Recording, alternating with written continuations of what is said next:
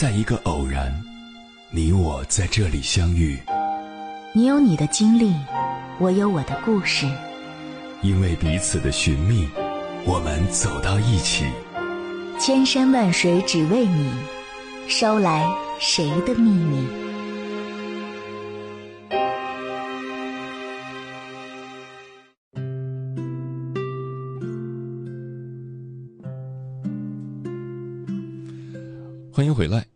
夜行者，这里是正在直播的中国交通广播心灵夜话栏目《千山万水只为你》，我是迎波。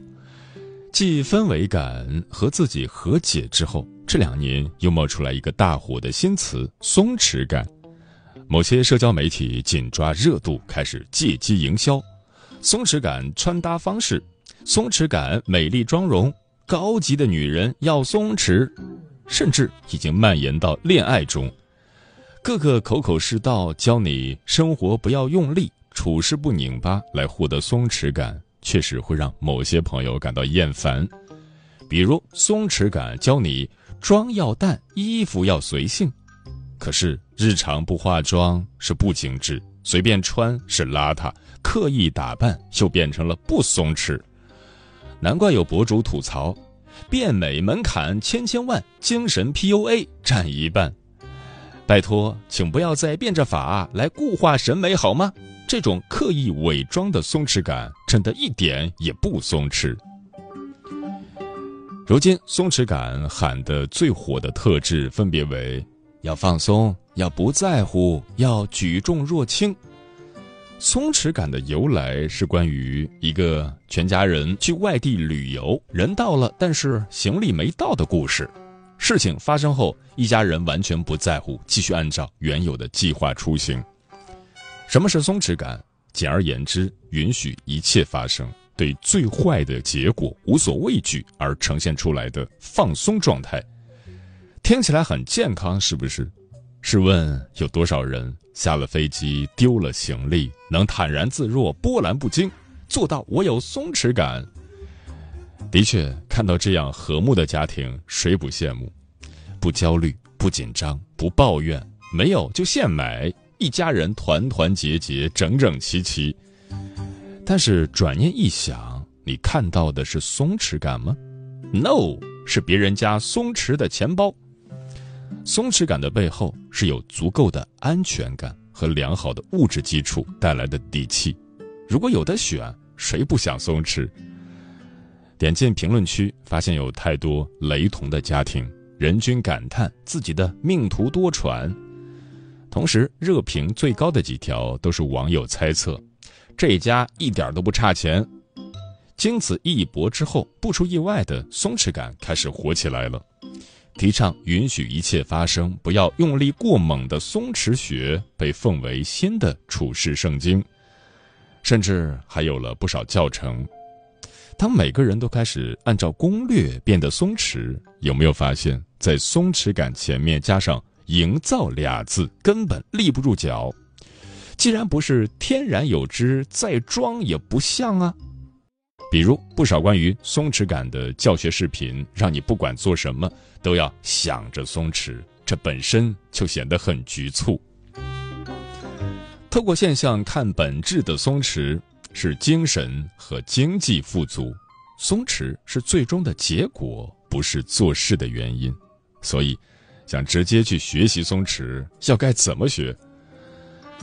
随着松弛感越来越火，它从一个性格特质，已经逐渐转变成了给女性审美贴标签的刻板印象。松弛感使用最多的地方，应该就是明星营销的通稿。自此，松弛感变成了舒淇，变成了王菲，变成了汤唯，甚至还有人讲出了最高级的美就是松弛美。首先，美是多元的。不管你是性感、是松弛、是可爱、是妩媚，美是没有高低贵贱之分的。其次，你认为他们的美真的只是因为松弛吗？有没有一种可能是他们的气质、性格以及容貌本来就很美呢？他们松弛感的背后是自己拥有过硬的实力、财力和拿得出手的作品力。是经历过大风大浪后体现出的社会阅历。在娱乐圈摸爬滚打这么多年，该拿的奖、该唱的歌、该拍的角色，早都已经解锁了。走上红毯，比起胸无点墨的新秀小花，当然会显得松弛有度。在他们如今能尽情释放松弛美的背后，你不知道的是，曾经的他们付出过怎样的努力。他们通过半生的修炼，才做到对于生活中的焦虑松弛面对。而有人却想要通过几个简单的步骤来模仿学习松弛，打着不在乎的价值观，去强装硬凹，自己听听，不觉得可笑吗？讲到底，刻意营造的松弛只会让普通人徒增焦虑。要知道，松弛感还是少数人生容错率高的人的特权。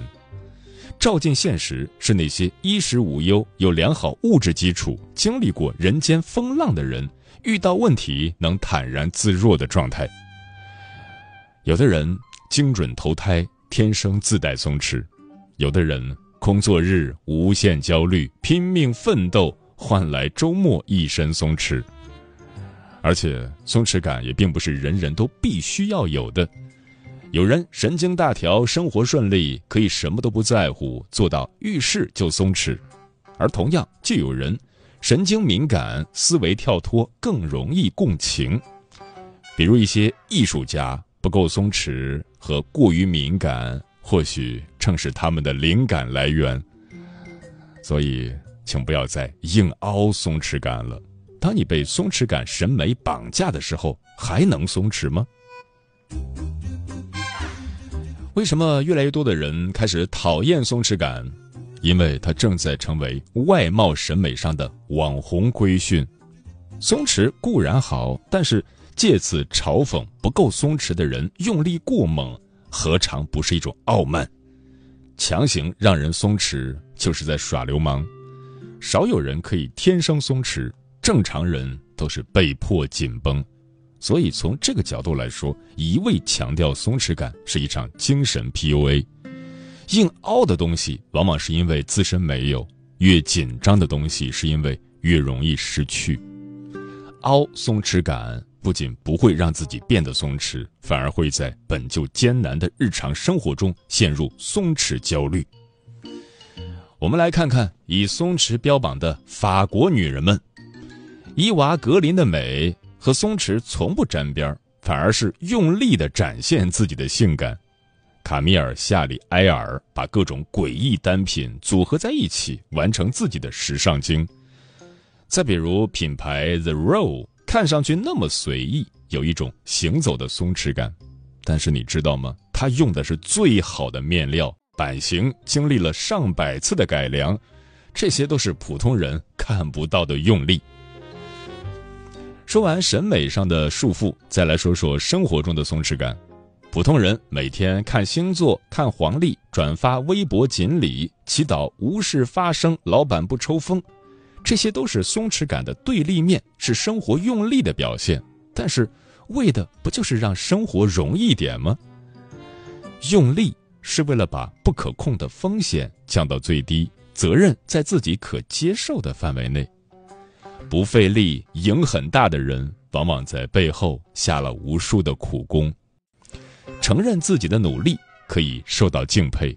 假装自己没努力、很松弛，只需显得虚伪。当然，松弛感有它的好处，但我想说，当一个东西开始突然爆火的时候，就一定要思考一下适不适合自己。努力去迎合的高级感、氛围感、松弛感，更像一场虚假的网络狂欢。松弛和按照教程学习松弛本就是相悖的关系，有这个时间，还不如丢掉手机，去为自己做一顿晚餐，让自己真正的放松下来，接纳自己的不松弛，才可能走向不焦虑。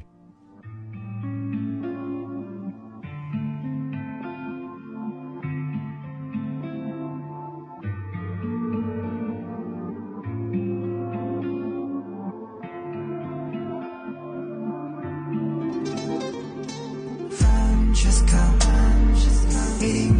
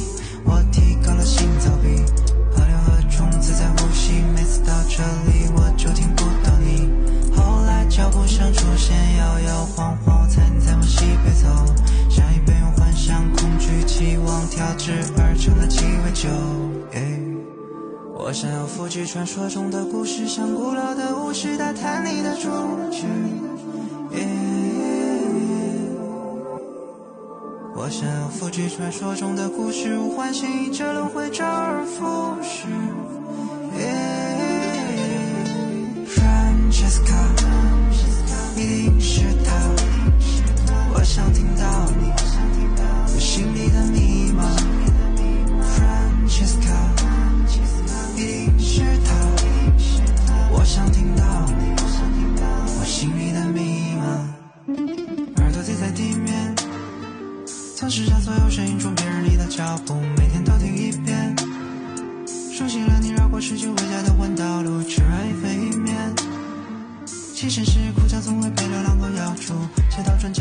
谢此刻依然守候在电波那一头的你。你现在听到的声音来自中国交通广播心灵夜话栏目《千山万水只为你》，我是迎波。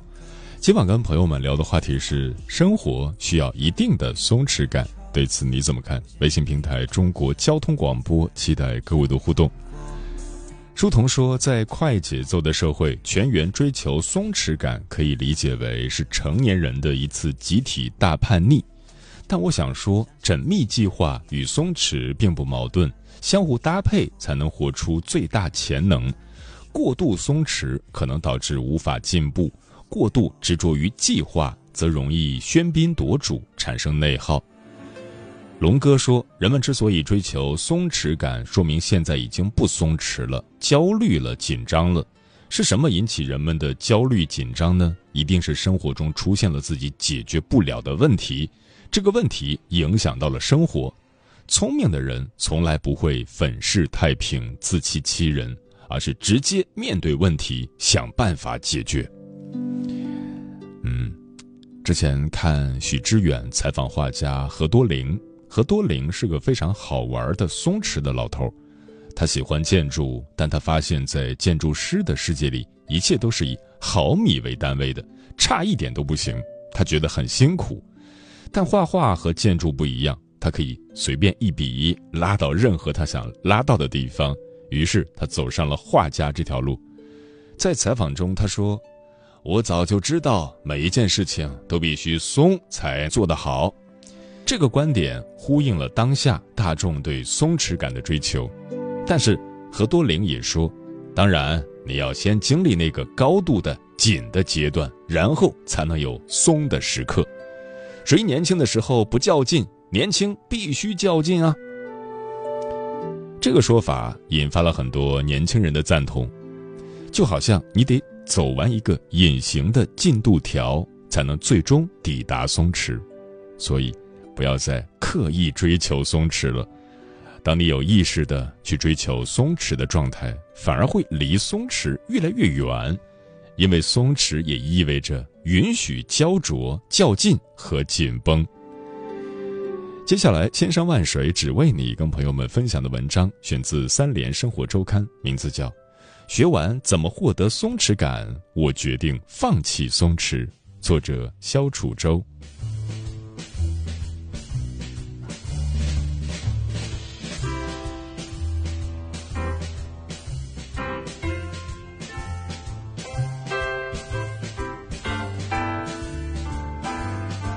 松弛感在中文社交媒体火起来是二零二二年的事情，起源于一位叫“黑猫白袜子”的微博网友的见闻。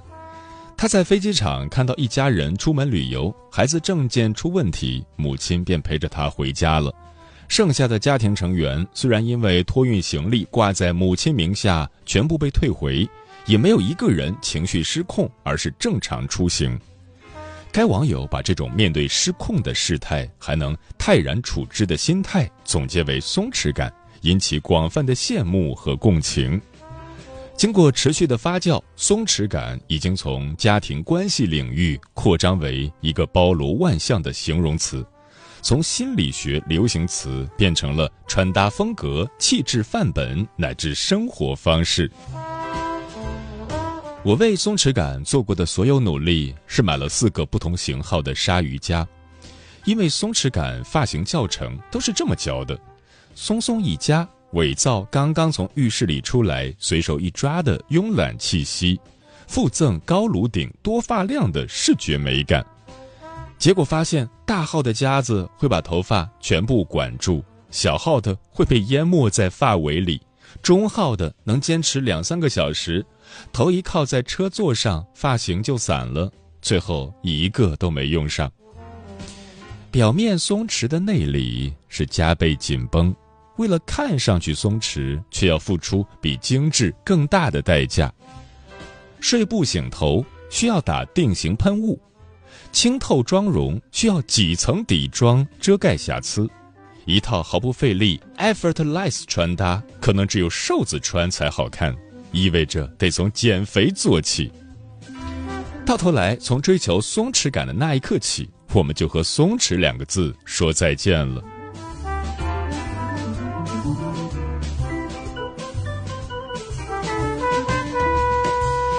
心理上的松弛感到底是怎么丢失的？又该如何养成？日本社会学者、大众心理学作家加藤第三在《松弛感》一书里，围绕自恋做了一些分析。其实这本书翻译自他二零一六年的旧作《为什么那个人只会考虑自己的事》。不过，松弛感这个概念实在宽泛，从自恋的角度来看，也可以成立。简而言之，加藤第三认为，人之所以不松弛，是因为过度自恋。自恋者看似自我陶醉，却强烈渴望得到他人认可，时刻紧绷着，消耗大量能量，很难拥有从容的松弛感。即使算不上批评的话语，也会如鲠在喉。松弛感经常被放在家庭关系的框架里讨论，或许因为它说到底是一种。波及周边的辐射性氛围感，比起焦虑、抑郁、社恐这样引起自我攻击的情绪问题，缺乏松弛感更容易伤害到他人。自恋者因为内心恐惧外界而过度报复，表现出气势汹汹的愤怒，往往是一个人的脆弱引发一群人的脆弱。上周出差，我看到一个典型的不松弛家庭，母亲带着孩子先上了车，推着一只大箱子，手里大大小小七八个塑料袋。最后上来的丈夫发现自己丢了一个包，赶紧往安检处跑。留在车上的妻子似乎犯了焦虑症，开始在抱怨之间大口喘气。距离开车时间五分钟，她已经按捺不住。领着懵懵懂懂的孩子下了车，在车门口一边等待一边跳脚。还剩两分钟开车时，丈夫带着包回来了，但行李散了一地，来不及收拾。乘务员还在催他们上车。这位妻子带着愠怒拦住丈夫和孩子，说：“我们不做了。”孩子似乎终于哭了出来。我先是自动带入了孩子的视角。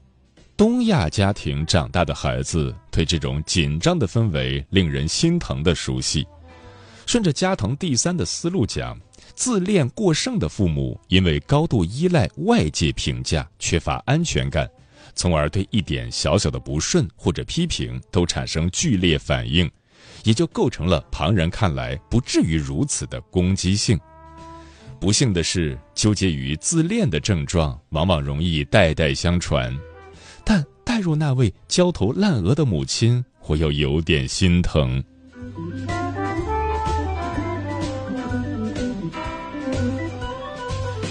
直视松弛感的种种衍生讨论，会有一个吊诡的现象：我们绝对不希望被要求松弛，却希望被他人松弛对待。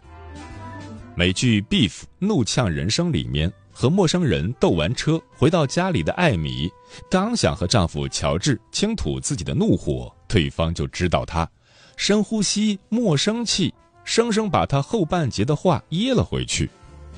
看到这里，我不得不和艾米同步暂停一下，深吸一口气，否则我会想把车开到丈夫那张差劲风的脸上，碾下两道轮胎印。关于如何获得松弛感的建议里，我只看中一条：承认没有无条件的爱。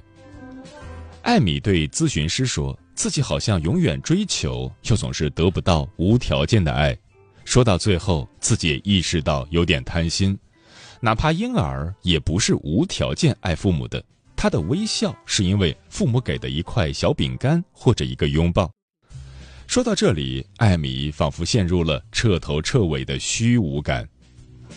渴望无条件的爱，是希望即使自己很愚蠢，即使自己情绪不成熟，也希望对方爱自己，但这多半是奢望。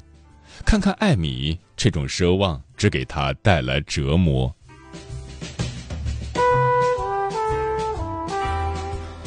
我们借加藤第三的话来打开一个思路：如果一开始就承认自己对他人的爱，他人对自己的爱都是有条件的，别再追求他人的肯定、保护和赞扬，也就不必花钱请咨询师了。松弛感也好，钝感力也好。精神内耗也好，心理学流行词汇的背后，我们似乎总在给生活里淤积的隐痛找个一本万利的答案，把自己套进理论框架去寻找正确的姿态，结果不过是又叠加了一副枷锁，反而积累出更多的怨气。对于普通人来说，想痛苦就痛苦，想焦虑就焦虑。又何尝不是一种松弛？